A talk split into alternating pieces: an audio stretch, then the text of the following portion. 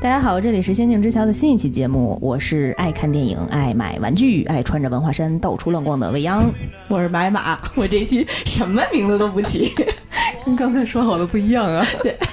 啊，我们今天聊一个跟电影相关的话题啊。嗯，除了看电影，还有看着电影买玩具的话题。是的，我们今天请来了一位嘉宾，这位嘉宾呢，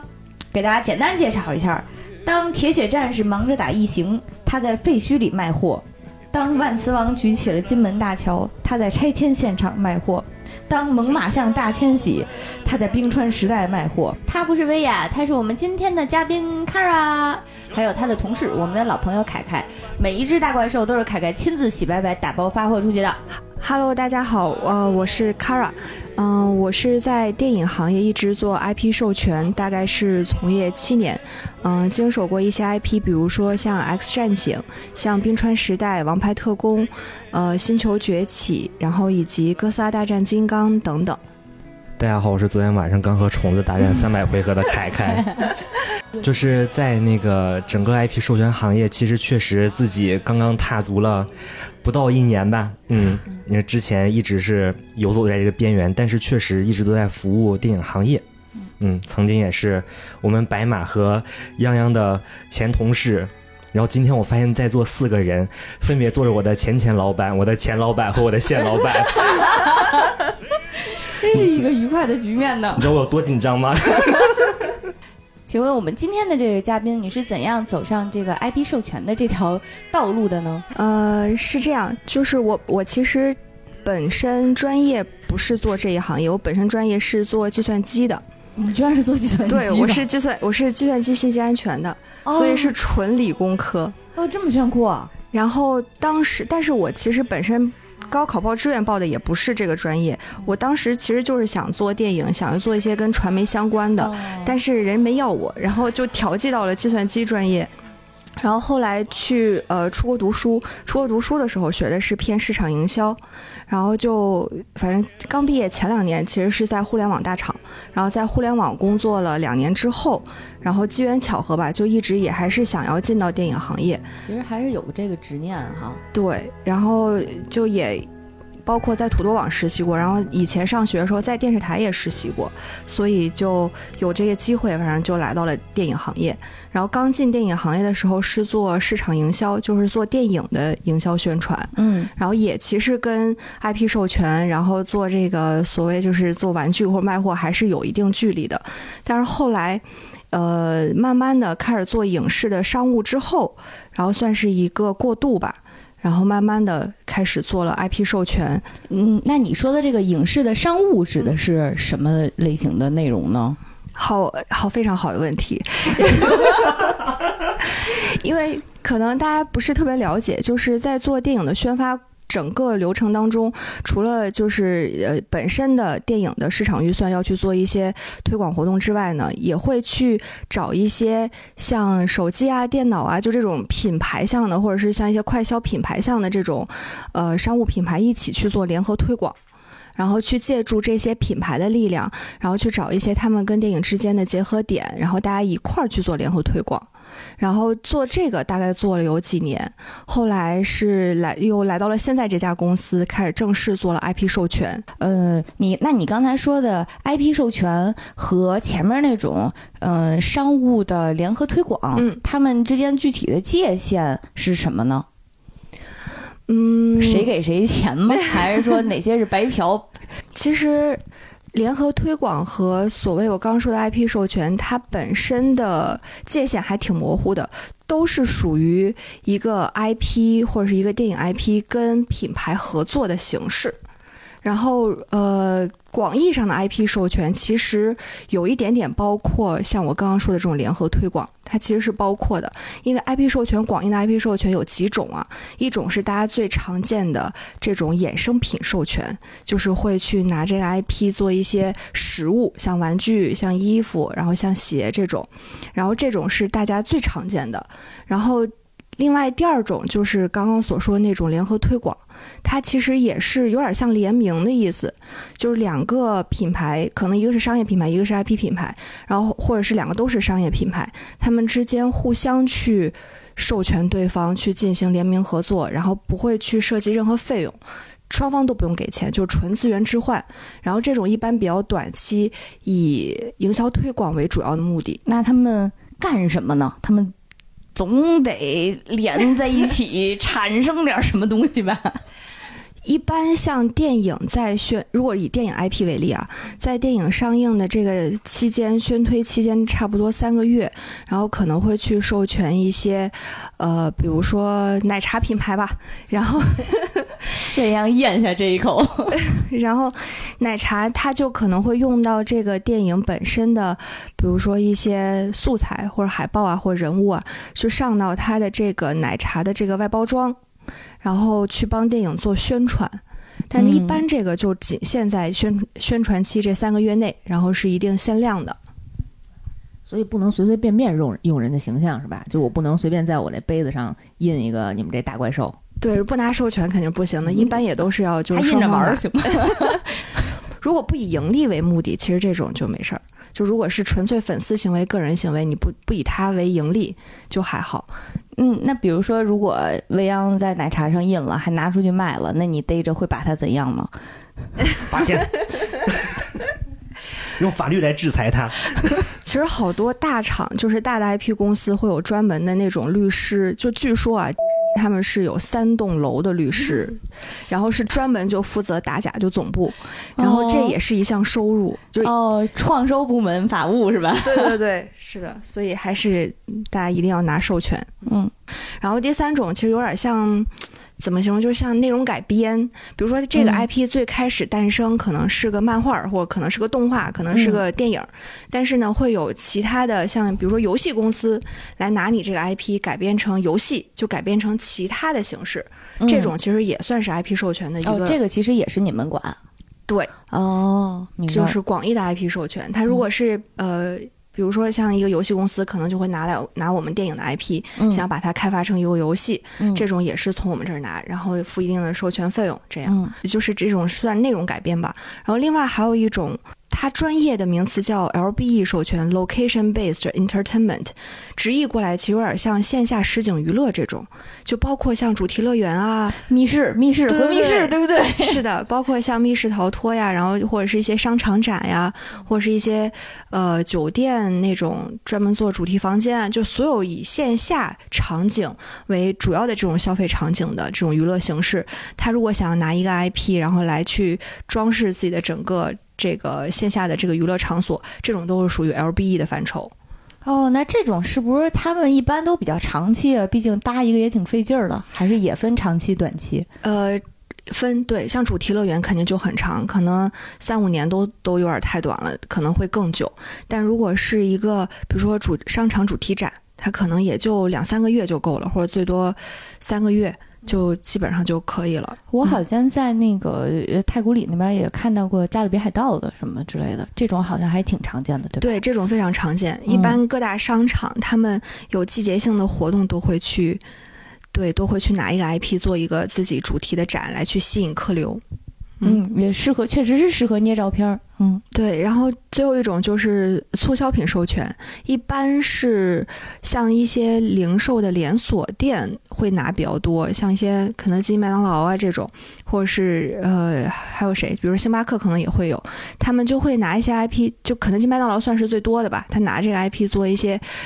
随餐附赠的或随产品附赠的这种小玩意儿，它可能本身。不，这个东西不卖，但是它就是作为赠品送出去。哦，麦当劳的那个小花套餐，对，那个就还挺经典的，就是一大套，然后跟盲盒似的，你买够多少套餐随便送的。对对对对对，嗯，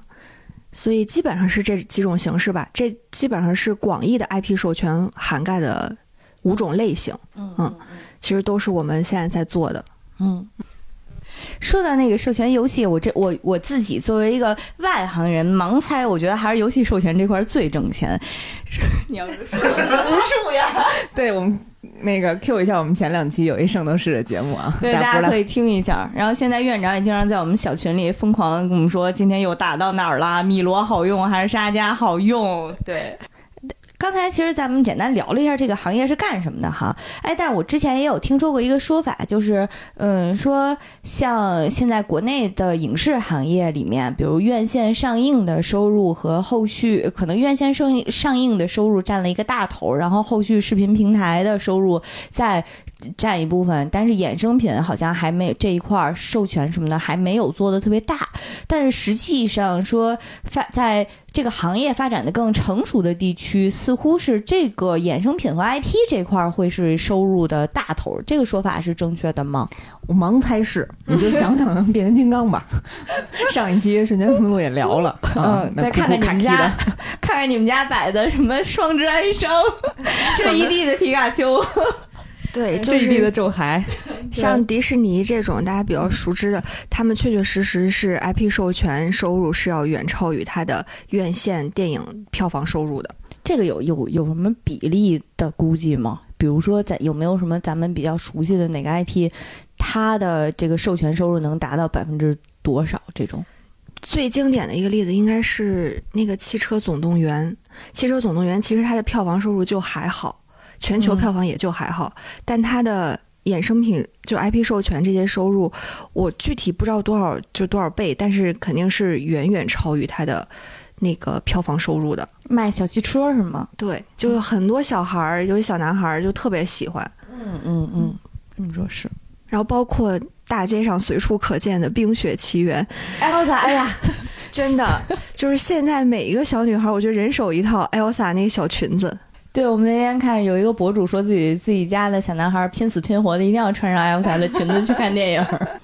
我我记着好像是像花木兰呀，像白雪公主啊、灰姑娘这些属于迪士尼的公主线，就是好像 princess 系列嘛，所以你也经常能看到他们集体出现。然后像在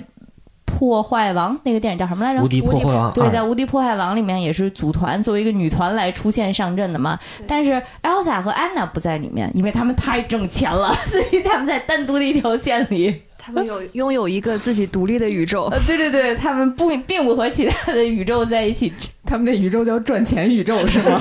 对。哦，我有一个问题啊，就是比如说我是一个 X 战警死忠粉，但是 X 战警它已经下映很长时间了，那你还卖它吗？这个一般情况下来说，所有的那些拿了这个 IP 授权的人，他们如果真的是那种拿花了钱拿这个 IP，然后做那种比如说玩具、衣服、鞋这种产品的，他肯定会比较长期的去卖，因为比因为就像电影的那个上映那三个月，他肯定卖不出去太多，所以一般情况下他可能会选择卖个一年或者是到两年，主要看他当时在。就评估这个 IP 的时候，他觉得这个 IP 值得火多少年，然后他会有一个心里的一个预判，然后他可能会选择可以持续卖个一年。这样的话，其实你到现电影下映之后，也是可以能持续买得到它的所谓的衍生品和授权品的。哦，那我要就是一个土财，我不在乎我的产品卖的好不好，我就是喜欢，比如说超人，我就要买那老版的超人，我还买得着吗？看有没有人卖吧。对，就是其实老电影最大的一个问题在于，很多时候太老的电影，你其实版权不清晰，就是找不着哦该去找谁买。因为那个时候，就比如说，就近几十年还行，再往前特别老的电影，它。本身的那个制作合约里边，就其实签的不是很明确，到底这个版权归谁。嗯然后又加上市场上其实真真正正想要拿老 IP 的人不是很多，以及他愿意付的这个费用也不是很高，所以一般 studio 就制片方他不太会为了一个太老的 IP，然后也挣不了什么大钱的一个 IP，专门去捋清楚他这个版权到底在哪儿。但也有例外，就像今年那个优衣库。推出了，就包括以前的很多旧的片子的一些 T，包括什么穿 Prada 的那个女魔头的，然后还有啥，反正就还挺多，就比较经典的老片儿的这种联名的 UT，就是也会有，但是少。嗯，明白。但是还是有那种长期价值的，其实未来也是有可能在市场上重见天日，再被大家炒火，对吧？对对对，是一个，就包括前几天我刚买了一个那个联名的 T 恤，是一个男装潮牌做的，呃，他拿的是佐杜洛夫斯基的《沙丘》那个纪录片儿，也是很老的一个，就是对不知名的小众纪录片电影。knows 的一个 纪录片儿。对，但他就拿了那个，我估计版权费用也没多少，然后出了一波那个产品，还挺火的，我都要去要去他店里排队才能买到，就网上听起基本上来就是一个买不着。好有逼格的一个东西啊。它因为《沙丘》不是一个科幻电影嘛，然后那个纪录片里面其实主要是讲的佐杜洛夫斯基想就是想怎么把这个电影搬上大银幕，所以里面包含了很多所以他们当时的一些设定的手稿啊，然后一些线稿啊，然后加上那些呃主题的设定吧，然后所有的整个的风格都还挺后现代，然后有一点像赛博朋克的感哦觉。，听起来好酷啊！对，然后那个电影在那个豆瓣上有，大家可以去搜一搜，里面好多那些个那个设定都还挺好看的。就是如果印到衣服上，我觉得我也想买。就是一个还蛮封神的一纪录片儿那种。对，把链接发给我。在线带货开始营业了，这就 在我看向白马的时候，然后我的目光就瞥到了我背后有好几个大怪兽的玩具啊。嗯，这个世界上哪有人不喜欢大怪兽呢？人人都喜欢大怪兽。那么我们怎样把它们卖出去呢？所以想来了解一下这个呃具体的 IP 授权的这个工作流程，它大概是什么样的呢？我现在就喜欢哥斯拉，嗯，好的，就是关于我找到了你，嗯，对，就关于这个东西怎么卖出去，就我比较倾向于把它就当做成一个相亲的过程。就是一般情况下，呃，因为 IP 方自己也是会去找一些我们想要合作的那个品牌客户，然后那些品牌客户呢，其实他可能自己心里面也想说，我今年可能有一部分预算是留给做 IP 授权和 IP 联名的，他也会去想做找一些 IP，但在互相寻找这个过程当中，就会有一些途径，比如说熟人介绍啊，然后比如说那个从自己的微信列表里找一个呀，然后再比如说可能到一些线下的相亲集，这么相亲的一个流程吗？对，或者是我们可能会有一些线下那种的展会，可能是像那种授权相行行业的相关的展会，就类似这种的相亲角啊，就大家可以在这种互相的那个无论是线上还是线下的见面沟通当中，可以先定一个初步意向，就是互相看是互相看不上，还是我单方面看上你，你没看上我，有可能会发生，比如说我特有钱，我特别想买你们某一个产品，但是我要开发一个特别嗯下沉的产品，比如说苍蝇拍儿 这种，但是我特别有钱，但是我就是特别有钱，你会看不上我吗？呃，看你有多少钱吧。就如果说这个市场真是太现实了。对，如果说你特别有钱的话，你做啥我也不拦着你，只要不对我的品牌产生一些不对我们 IP 产生一些负面影响都行。就是苍蝇拍儿这事儿，其实无无所谓，什么？我补充一下啊，其实刚刚说那个苍蝇拍儿，我们其实倒不是看，就是基我据我所知，反正基本上好莱坞几大都不会不太会碰寄生类，然后以及药类或者是烈酒类。药类能理解，但是烈酒也不能做呀。烈酒的话分有一些像那个全游《权力的游戏》哦，对对对，他那个就做的那个还挺成功的。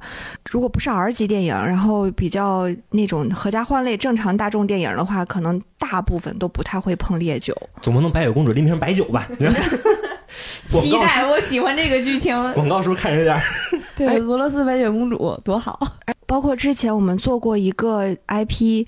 呃，是有 Zippo 想来合作，但是呢，那个打火机对吧？对对对对对，然后他就会考虑到会不会就是打火机和烟太过于结合，所以就没有做那个 Zippo。所以它有一些也分电影，看这个电影本身的内容、本身的受众，然后会有一些不能做的品类。但除此这除了这些不能做的品类之外，其他的话我们主要就是看契合度了。哎，那像其实就是像 Zippo 这种，它也是会需要你们内部在评审、在评估，让总部在讨论，对吗？有可能会会需要都需要，就所有基本上都要报审，都要去看一下是否合适。然后对，然后等到基本上双方，比如说家长看过，可能也没什么太大问题了，然后自己两边都挺满意的，然后就可以往下聊钱了。也就是说，差不多 你这真不是相亲，我觉得你这，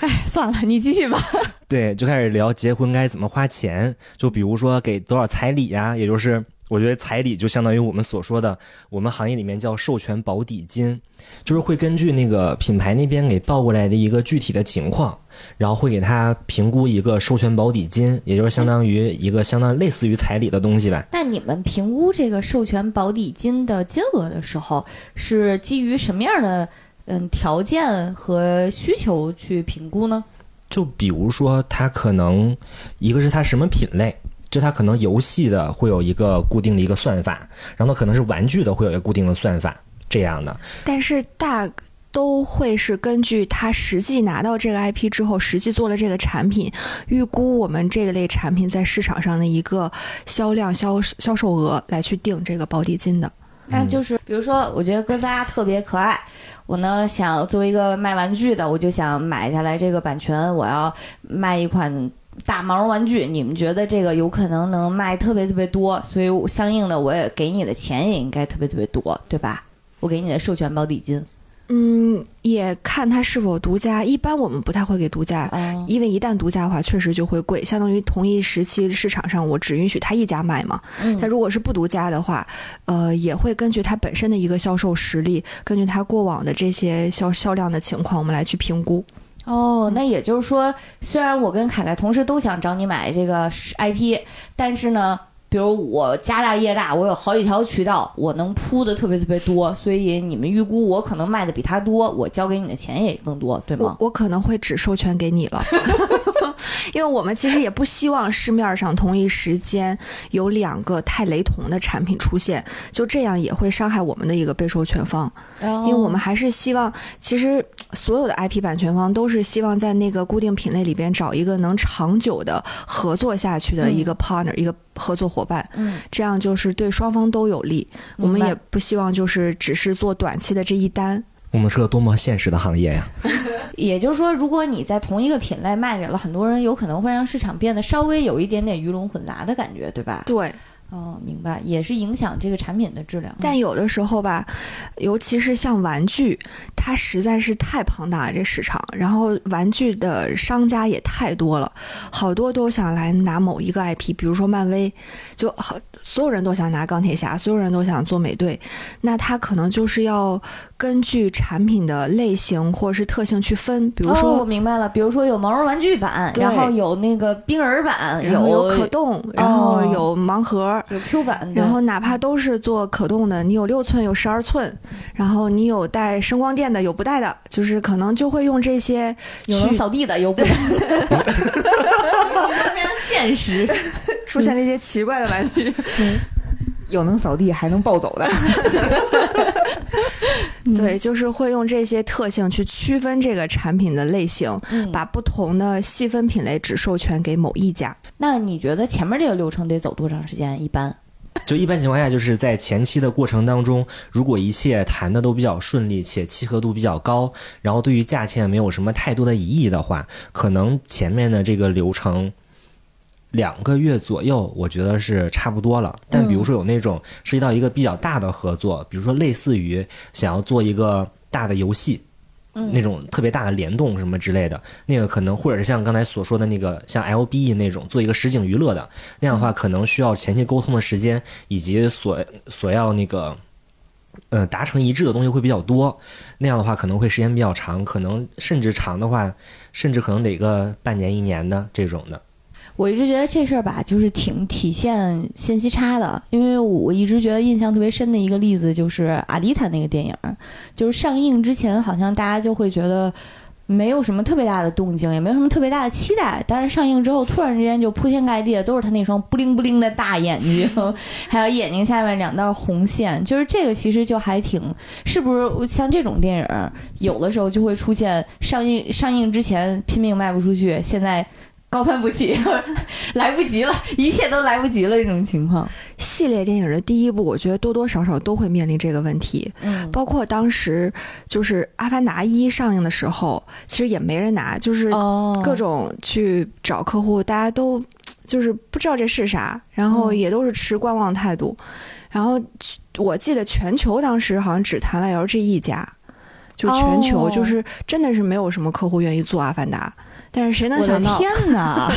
这谁能想到？这谁能想到呢？阿凡达没有人拿呀。对，就阿丽塔也是一样的情况。嗯然后上之前做的也很少，就好像只有一，我记得是只有雕像，有一家雕像，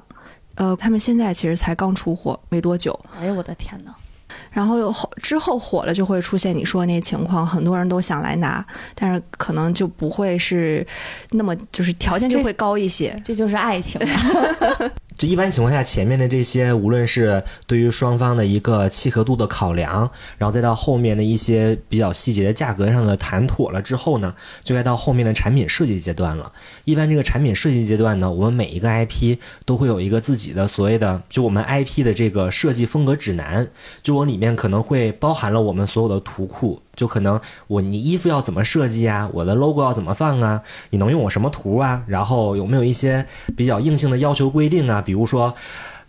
我这个皮卡丘只能是尖耳朵，不能是圆耳朵呀，这种的。比如说我的皮卡丘尾巴必须得摆左边还是摆右边呀？就大家会有一些这种比较硬性的规定。嗯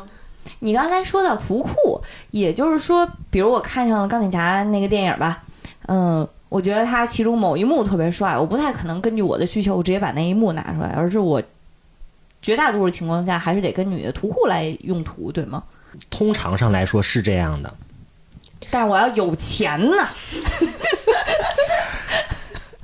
我不太好说，一切好商量吧。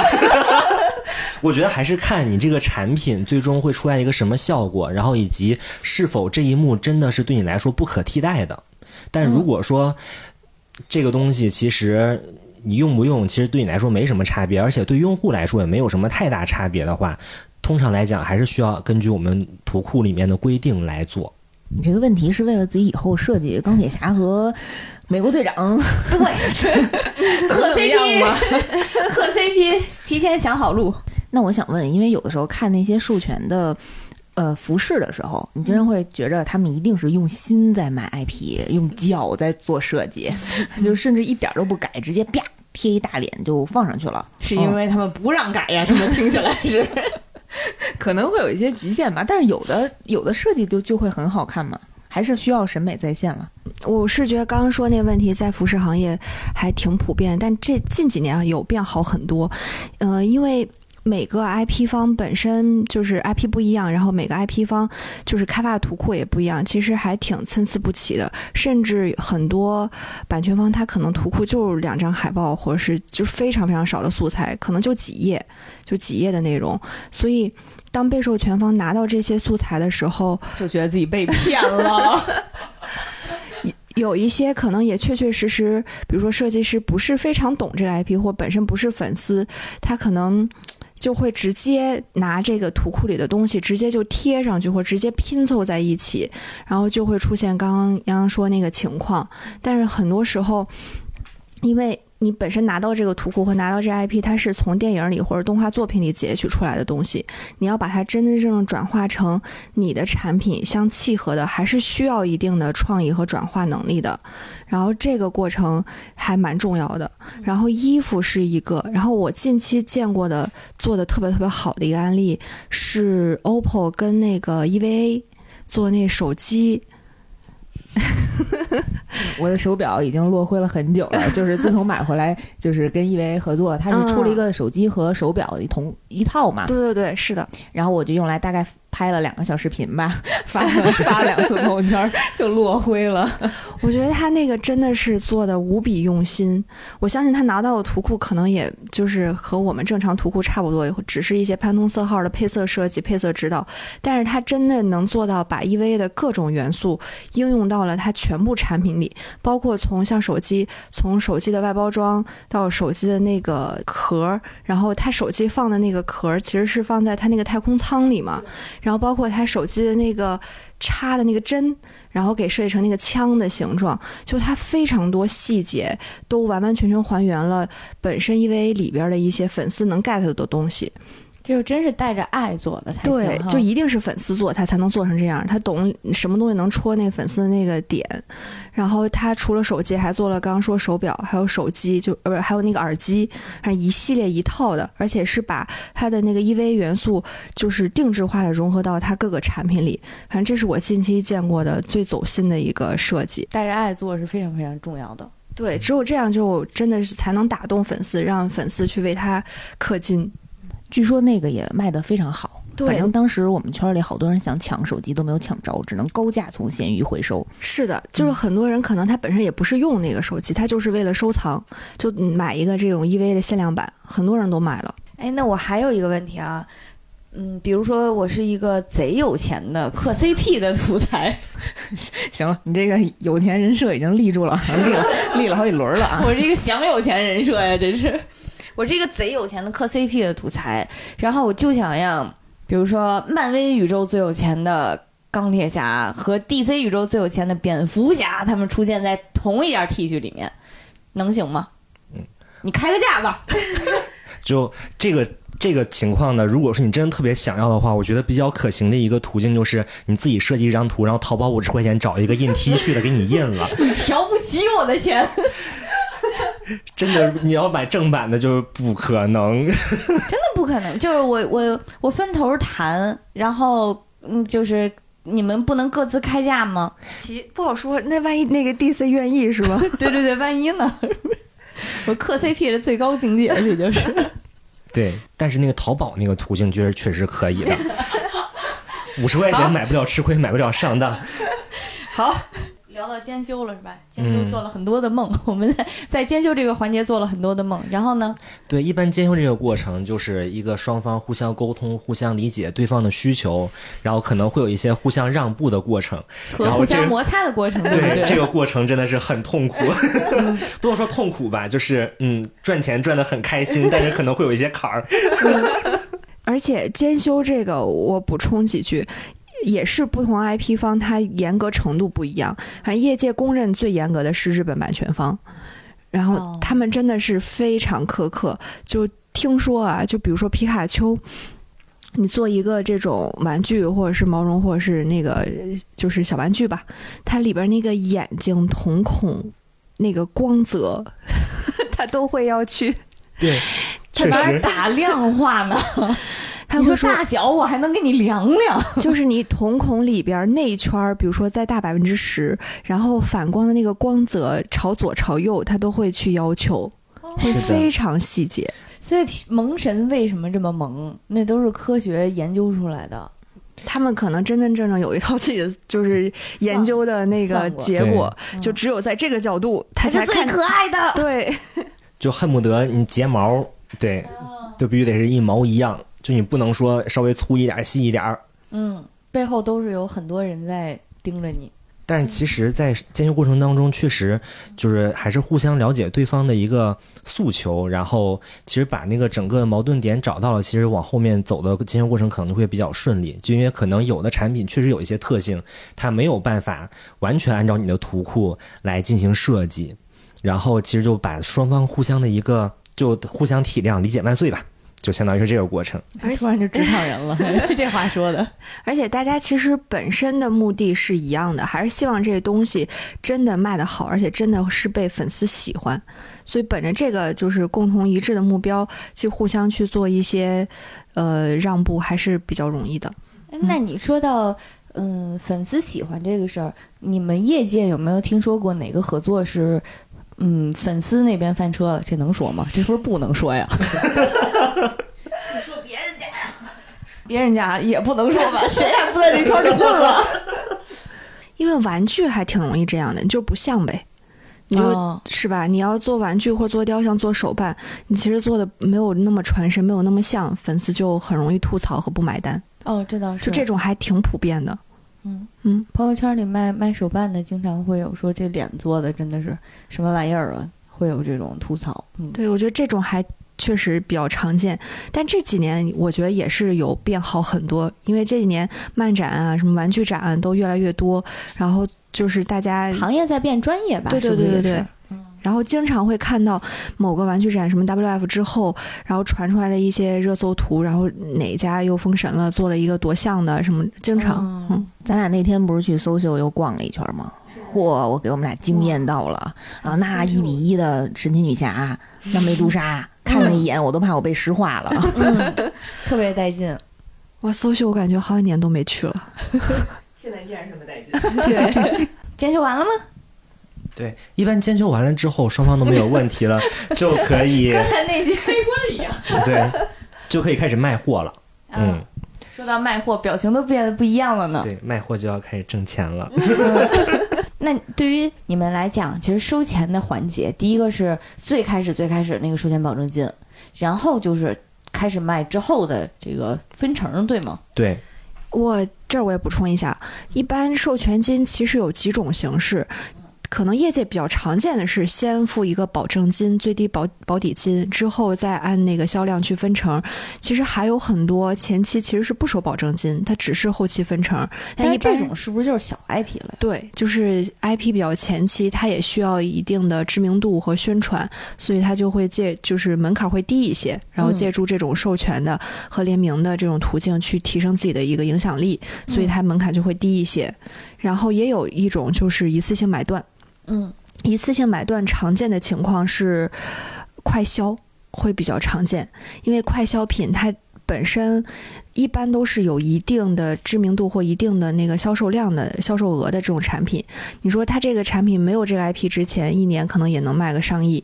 然后他要是分你那么高的一个分成比例，他其实也不愿意，所以他干脆就买断你这个 IP 一年或两年，明白然后。付一次性的费用。我记着好像 X 战警那个时候和某一个零式是零式的沐浴露，沐浴露嗯，那种，是不是就符合你说的第二种呃刚才说的那种情况呀？那种还那种还真不是，那种是联合推广，因为它那个是只做了三个月，而且是限量的，然后纯粹以宣传电影为目的，然后所有的这个包装上都要写上非常大的什么什么，呃几月几号上映，就是来去宣传电影。哎，那哪种类型的 IP 最好卖？卡通动漫卡通动漫？真的是卡通动漫。排名第一的其实就卡通动漫。嗯现在我记得我那天看了一个报告，就是说，呃，市场市面上比较就是所有的 IP 类型里最好卖的一骑绝尘的就是卡通动漫。哎，然后 其次是那个艺术类的，包括艺术，包括艺术家，也包括文创，还有就是文博哦文创这种。故宫那种，那种嗯，然后排名第三的是潮流时尚，就是一些就是潮牌或者什么，潮牌他们作为嗯 IP 出是吗？对他们就刚刚说的是吧？嗯然后在排名第四之前其实是影视类，但是可能因为疫情这两年影视不太好，所以现在第四已经变成游戏了，游戏 IP。皮卡丘算第一种对吧？合卡家欢的，卡通动漫。对，它应该算卡通动漫。虽然它最开始是以游戏，但是现在我觉得在在大家心目中，更多是把它定义为卡通动漫，那熊本熊呢也是，算是卡通动漫。嗯嗯明白了。哎，那刚才说的呃，突然断片了。那刚才咱们说的那个最挣钱的那个合家欢的，卡通动漫，哦，那个就是卡通动漫。嗯，嗯，行。影视、卡通动漫和影视不是不是一块儿的，对吧？有一些 IP 会有重合，明白了。像那个冰川，对冰川时代你，你也可以把它定义为影视，也可以把它定义为卡通动漫，嗯但是只是说大类上来去划分的话，可能反正卡通动漫是最好卖的受众上这两个划分上，主要看小孩儿喜不喜欢，对不对？哎，我刚才找到了一个全球最赚钱的五十个 IP，你猜猜？哦嗯，我猜你就猜前十吧。皮卡丘、嗯，精灵宝可梦，对，嗯第一。然后呢？圣斗士，我刚才也想说这个来着。好，没有圣斗士，我记得有漫威，然后有迪士尼公主，嗯然后星战，嗯，星然后球大战还有谁？我想想啊，有柯南吗？没有。没有柯南，你是说前五十还是前十？前十没有柯南没。有没有没有，前十都没有柯，前五十都没有柯。哈利波特有吗？哈利波特好像第十还第十一的，我反正哈利波特好像都没进，哦，哈利波特第十一。是吧？我们魔法世界永不服输啊，怎么能没进呢？我跟你说，你第二你都想象不到。第二吗？想象不到。是那个 Hello Kitty 吗？没错，Hello Kitty 天哪，有米菲兔吗？那倒没有嗯没有。啊，但是那个第第八名是少年 Jump，他把 Jump 单独哦就是包装在一个 IP 里面了。他组团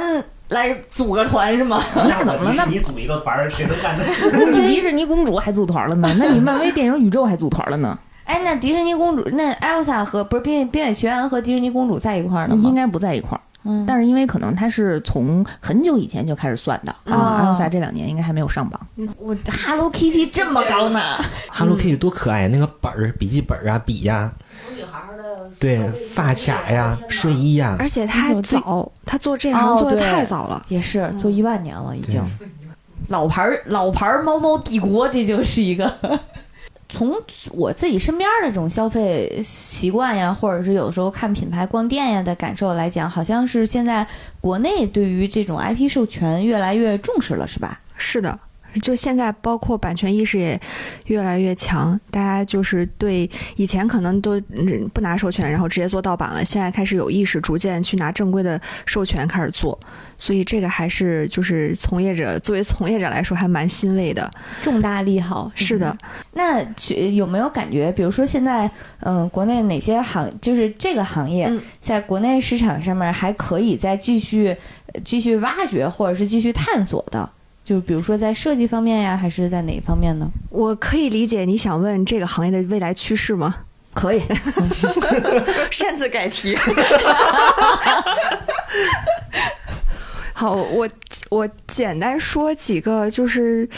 比较就是浅显的观察吧。一个确确实实这两年，就是从 IP 的角度出发的话，国产 IP 真的是越来越火，尤其是一些国潮、国漫类的。因因为以前在这个市场上，可能占大头的 IP 可能是日本 IP、美国 IP 比较多，但是从今年开始，其实在整个 IP 市场，单从数量上来说，国内的 IP 第一次超越了就是美国和日本 IP，算是现在是排名第一。就单从 IP 数量，然后现在越来越多的那个品牌或被授权方来去找 IP 的时候，也会去更倾向找一些能代表中国传统文化的、代表一些本土的这种特色或者潮流的。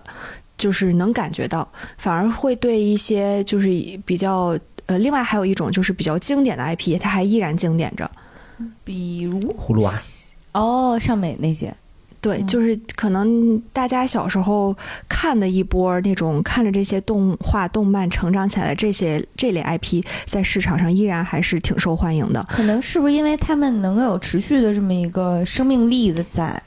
以及再加上当年的那波粉丝，现在有钱了，你看说什么都是最后还是这个。现在对也有消费力了嘛，然后嗯大家就是成为主主要的一个买这些东西的一个消消费者，所以这两类我觉得还是挺就是比较买的比较多，嗯，嗯，而且感觉确实这几年。整个国家的文化产业变得越来越好，嗯，就很多的优秀作品啊，然后以及经典作品都在不断的，无论是出新的作品也好，或者是出新的授权产品也好，嗯这样能让大家持续能看到。然后再一个，也真的就是感觉到我们现在民族自信真的是深入人心文心，化自信，嗯，对文化自信。然后大家都真的特别，现在都是越来越喜欢我们本土的一些东西，而可能取而代之的外来的可能会跑考虑会排在第二位了。对，嗯。不光是 IP，我觉得品牌也是，看那个李宁啊，然后还有一些国货的那些彩妆啊，嗯，就慢慢的就真的是会，呃，比之前我们经常买的一些国外的品牌，现在做的越来越好，而且嗯做这种 IP 授权的，呃，意识也越来越强。嗯很多那种像太平鸟这种服饰类的，拿 IP 其实已经成为他们非常常规的一个行为了。嗯，基本上，他好像前段时间出的那个花木兰，我还挺喜欢的呢。哦花木兰，我觉得做了 N 家，就做了非常非常多的那个衣服类的授权，然后很多都是，我觉得绝大部分应该都是国产的品牌。嗯，确实是。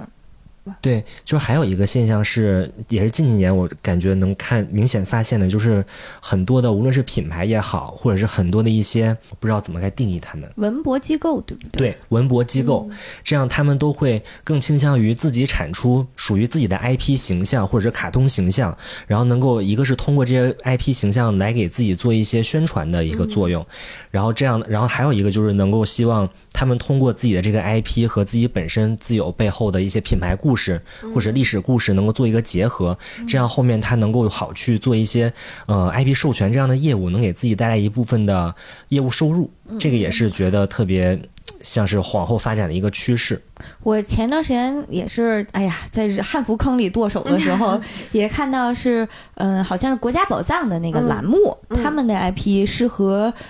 丝绸博物馆嗯一块儿做了一套这个联名的汉服，也是从无论是从材质上还是从形制上，好像都是比较考究的那种，嗯价格也非常的考究。嗯 未央此刻给我们搬出了一大堆他的收藏，对，主要这个也是之前我一同事 主导做的。当时我们呃推广《狐妖小红娘》这个 IP 的时候，然后也是跟张小泉和王星记这两个呃算是国创老字号吧，嗯。呃品牌合作的 IP，真好看，这叫什么呢？授权。剪刀啊，这套合作是有名字的啊，一个是摇曳生风续缘扇，一个是相思同心龙凤剪，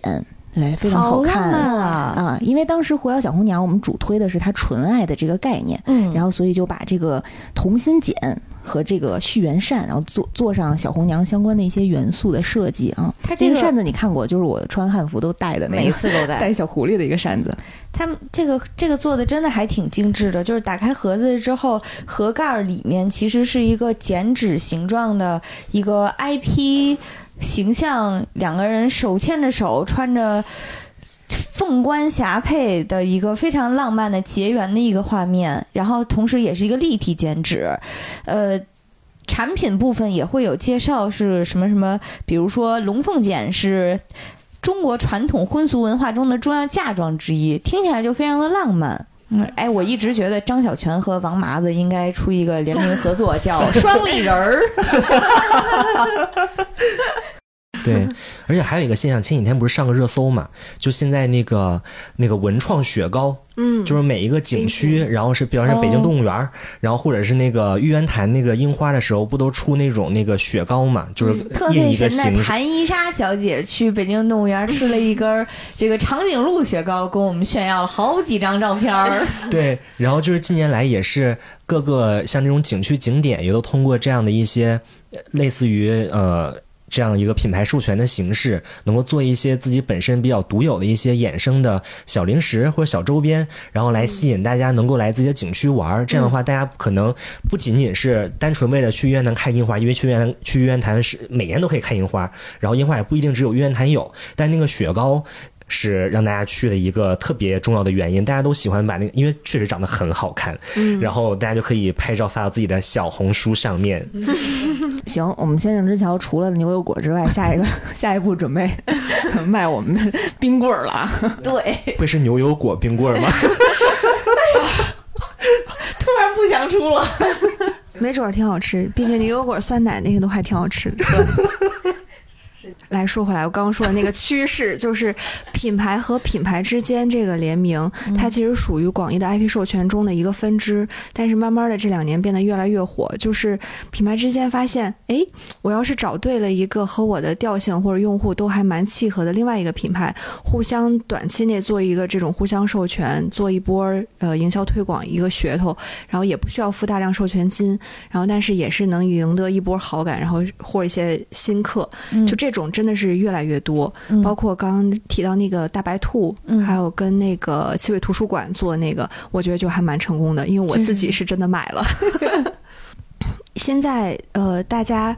很多都是想要拓宽自己，就是作为被授权方或者品牌方啊，他们都是想拓宽自己的一个销售场景和销售渠道。嗯自己官方的那个什么旗舰店是一个，但是他们也想要结合线下的一些销售场景，去形成一个线上线下闭环，互相去吸引流量。然后很多嗯。品牌也好，或者是这种被授权方也好，都真的是会去来去找我们拿 IP 的时候，会希望品 IP 方能够提供他一些线下的营销场景。就比如我们有一有一些就是他让你给建议是吗？他希望能搭车，因为 IP 哦方本身自己可能就会去做一些类似商场展、快闪店啊，或者是一些我们线下的这种算是销售场景吧。嗯他们就希望能够参与到里边，在我们的展里边有一个他的一个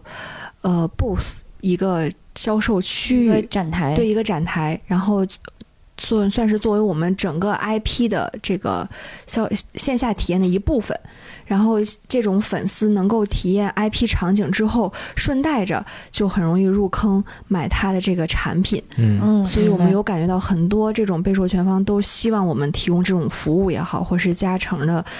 这种东西也好，嗯，因为其实对于被授权方来讲，他们拿这个我们这个 IP 的时候，他有很大一个希望是能够通过拿这个 IP 来吸引我们本身 IP 的粉丝去买他的产品，然后但是他其实自己本身想要通过一些无论是营销渠道或者什么也好，来找到我们 IP 的粉丝，像他们可能觉得会稍微有一点点。呃，无论是难也好，还还是有点费劲也好，所以他们希望能够借着我们 IP 本身自己的一些营销手段或者销售渠道，能够直接触达到我们的 IP 的粉丝，嗯。这样能够也是对他们的销量能够提到一个提升的作用。比如说电影院，因为电影它还很大的一个消费场景就是电影院嘛，那很多品牌拿了我们的 IP 之后，就希望能够在电影院里做点啥。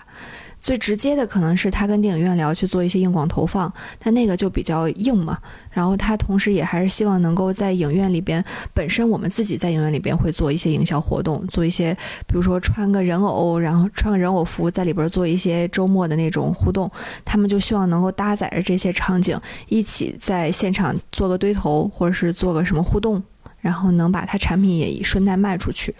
其实还有一个后面的一个趋势啊，其实也是一个现在基于疫情和互联网大背景下面的一个兴起的趋势，就是直播带货。因为疫情之后，确实直播带货特别火，然后它也成了各个品牌方一个售卖的主要渠道。而且，像咱们这种比较有特殊性，就是有 IP 属性的这种产品，其实它最大的一个销售渠道，呃，除了那个叫什么天猫。淘宝和京东之外，就是抖音，因为很多粉丝他在刷抖音的时候，哎，刷着看见了，他就直接下单买了，就特别容易促成转化，就比一般的其他的消费品更容易促成转化。所以后面可能还会出现的一个趋势，我觉得现在也也也是已经在做的了，就是可能是整个这一个 IP 所有授权品可能会包一个专场，这样是基于整个，因为可能比每个授权品是针对不同行业的，比如说可能有的是玩具，有的是母婴用品，有的是可能生活用品，他们其实本身来讲，他们没有一个特别同质化的一个关联点，但是他们可能 potential 的可能会有的关联点就是他们都拿了同一个 IP，所以可能会皮卡丘专场，对不对？就像这种可以拿一个 IP 的一个专场，这样可以专门卖这个 IP 所谓的一些授权品一系列的，这个应该是也已经有那种头部的大主播在做了，他没有给我钱，我不想说他的名字。他而且好像做了好好几场，就是分别有无论是国潮向的呀，还是说某一个游戏这种的一个单独 IP，他都会卖一些这个授权品。然后他做了大概得有三四场吧，好像每一场的这个销量都特别好，而且他这样的话，无论是 IP 本身，而还是授权方本身，就我们两边都会去做宣传嘛。这样的话还会搭上一个宣传，就是这个主播自己本身自带的流量。他既然拿了一个这样一个专场做一个大活动的话，他也会投入自己很大的一个营销占比去做这样的一个推广吧，这样也会能够吸引更多的用户来去购买。这个也是后面的一个我觉得比较大的一个趋势。聊到这儿，我们来交流一下剁手经验啊。自己呃，为了信仰充值买过的那些特别喜欢的和和和特别贵的这个这个产品是什么？我一定要先吐槽一下啊，就是嗯，我是在巨人完结之前 入的入的进击的巨人的坑，然后呢，哎呀，当时追动画追到这个第四季的上上半部分看完之后，我实在是太喜欢了，我的天呐！然后我就当时我就想，无论如何，我一定要买一件巨人的那个他们调查兵团的外套，我都看好了，然后我要下单了。然后，然后它烂尾了，然后我就连夜退货了，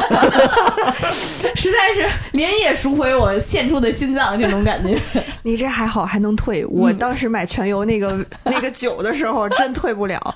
就他，我觉得他那酒当时就是太有太质感想买了了，因为它设计特别好，它本身就是跟那个 Johnny Walker 嘛，它那个酒本身其实是有一个瓶身上有一个 logo 小人儿的，然后做了那个异鬼的算是特别版，然后那个 logo 小人儿就穿上了夜王的那个服装。而且它那个瓶身用了热感技术，你要把这个酒放到冰箱里，就是冷藏的话，会浮现那个 Winter is coming，还是是吧我？的天呐，太有感觉了！真的，我就是非得要买，那时候还买特早，买不着，就专门你知道代购费半天劲买了。然后那时候好像还没到第八季吧，就是还还看的正上头的时候，然后那酒还买了挺多，还不舍得喝。结果 第八季是第六届第八季，第八季，对，第八季，还我青春，就是然后就这个感觉。烂尾了。然后就很想扔了，所以我觉得给我们的一个启示就是，这个如果要是结尾不确定的话，大家卖货要趁早。对，然然后我也是一个比相对有点吐槽的经历吧，因为我我今天特别用心的，我今天我还背了一个那个什么的包，那个皮卡丘的包，然后我今天穿的鞋也，我就想说我今天穿的那双鞋，那双鞋是 Vans 拿了那个 David Bowie 的那个那个那个授权，然后他做了一个联名款，然后他在做那个联名款的时候，前期。刚开始发那个推文的时候，我想说，我的妈呀，这双鞋实在太他妈好看了。知道他那个鞋应该是一共有五六双，五六双里面，你知道，就 David Bowie 本人就是一个比较就是夸张那种色系的，对，人，他其他鞋真的我都觉得没法穿得出去，都是那种比如说大红皮鞋那种的感觉。然后只有我我只有我今天穿的那一双，觉得是我特别想买。然后我又是一个特别喜欢 David Bowie 的人嘛，我觉得我特别想买那一个，为什么呢？因为那个 David Bowie 不是有一个特别知名的那个妆，就那个闪电妆。就他有然后在脸上画一道对，红的那个，它那个？闪电不是中间是红，然后两边有那个蓝色的那个那一条嘛，然后它是把那个闪电装作为元素印到那个鞋上了，所以那个嗯 Vans 那双鞋的两边就有那个闪电装的那个那那那道闪电，是是对，有那道闪电特别好看。然后那双鞋本身是一个偏白色的，但它不是纯白，是什么颜色呢？它的官方叫珍珠色，它是有一点就是泛。有一点 泛泛米色的感觉，但那个鞋在阳光下面会有那种珍珠那种光泽，就特别好看。我说我的妈，这双鞋我一定要买。然后我就去万斯的店里面，在开售之前，在万斯店里面问我说：“你们会上这双鞋吗？就是这一双。”他说我们不知道，说这个总部的好像都是随机发放给每个门店，而且这个肯定是要排队买，所以我托了我朋友的朋友。去，因为我朋友的朋友正好是万斯的员工，让他帮我在内部留了一双，然后买完之后寄给了我。这就是我今生做的最大最错误的一个决定，就是没有试就买了一双鞋，号不对是吗？不是号不对，是硌脚。哦，你知道我我愿意称之为刑具。就是你知道穿上之后，你知道它那个皮有多硬吗？就是那个会硌得我整个脚踝就是剧痛。然后买的那几天正好赶上我们要做一个首映礼，每天都在站着，然后跑影院各种地方。我每走两步就要想站着歇一歇。我说我真的走不了这就是，为爱冲，你就是小美人鱼啊！真的。双之哀伤，对，是想说来着，就作为一个戏精，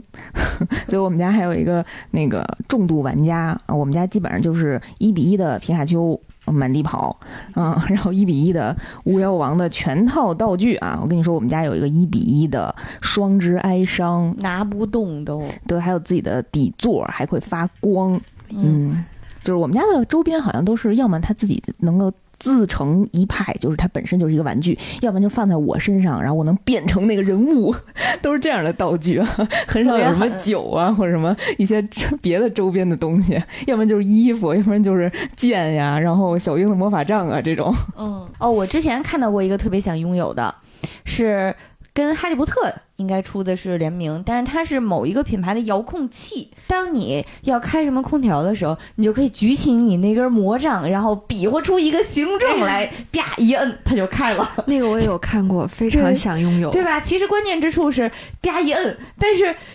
前面细的部分你可以自己演呀，对不对？很适合戏精。太喜欢了，哎呀，但如果你自己在家也会这么干吗？会，我有猫，真是戏精戏是演给别人看的吗？是是吧？我好像没有买过什么贵的，但是确实有买过，就是真的是一见钟情，非买不可。然后还是在预售期，结果等了小两年才买到。什么呀？就《大话西游》的一套盲盒，嗯，大话西游的一套盲盒，大话西游出盲盒了。是因为嗯，《大话西游》就是周星驰那版，嗯，然后太经典了，一直想拥有它的周边，但是网上都没有什么正版的东西，特少。我就是在某一年的那个漫展上看到，就是有那个放出来那种兼修中还是什么，就是那种那那个那一套盲盒。然后就非常想要，然后为了要那套盲盒进了他的群，结果他那个群等了一年半吧得，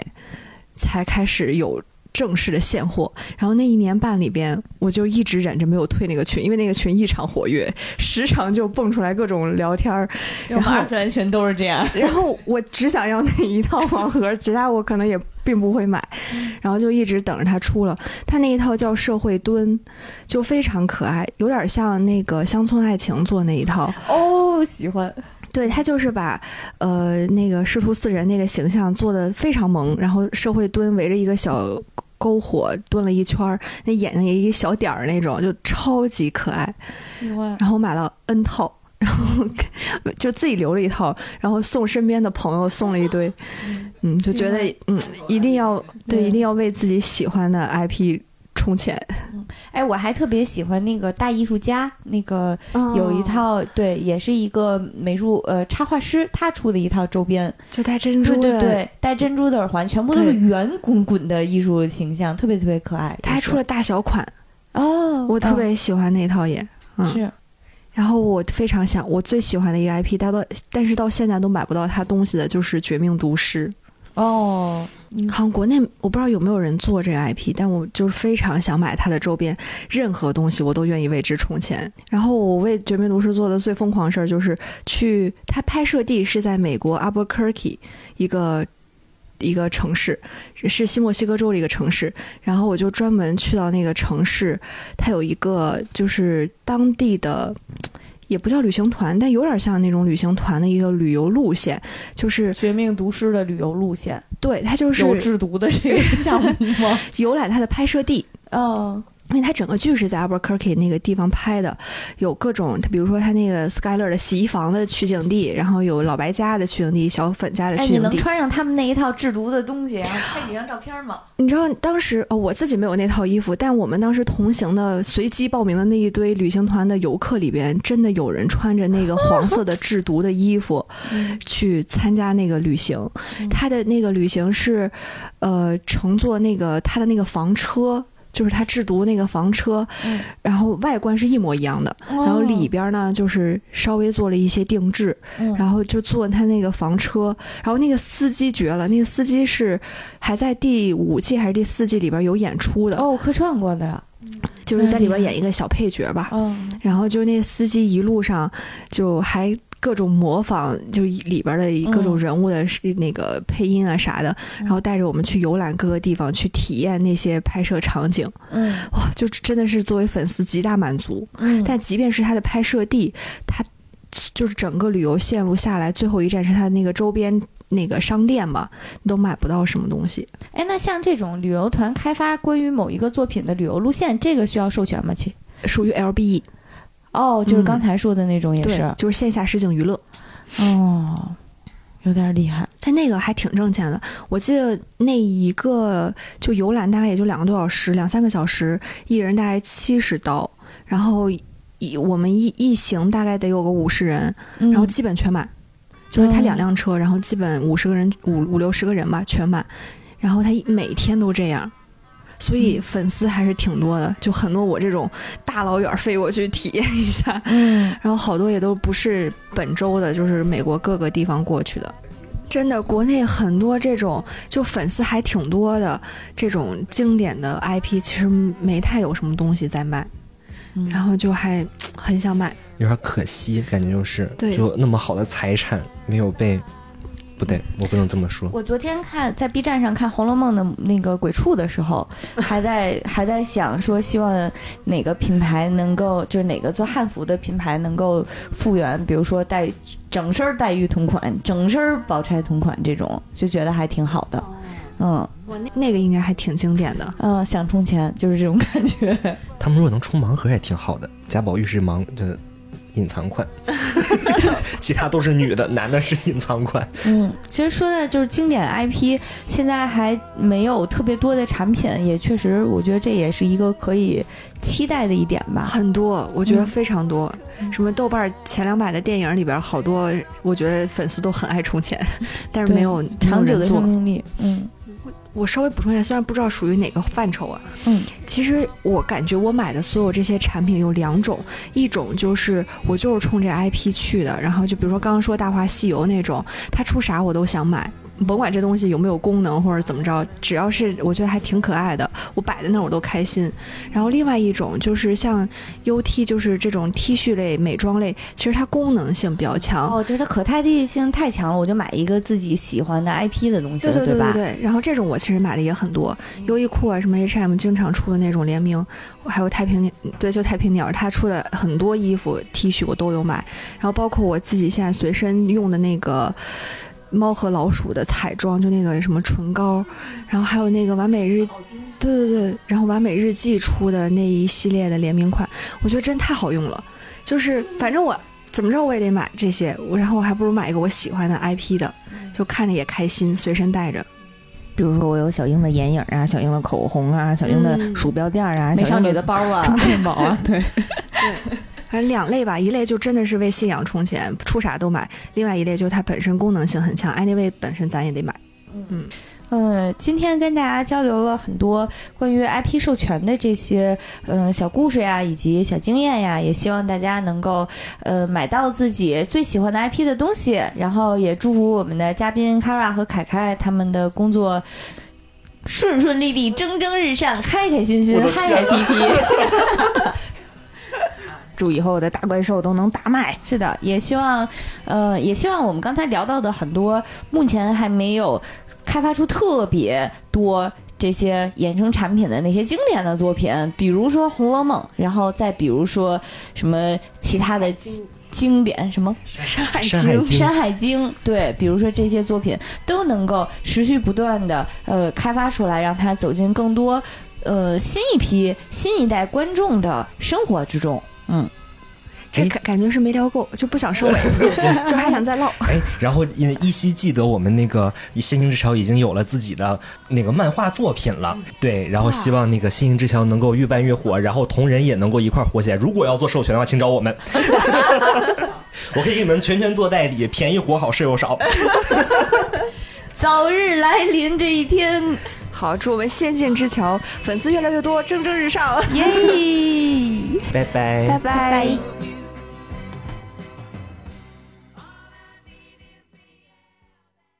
两方的怎么结合，然后以及价钱都谈妥了，谈裸，谈谈裸了，谈什么？你要什么？花絮，谈妥 了。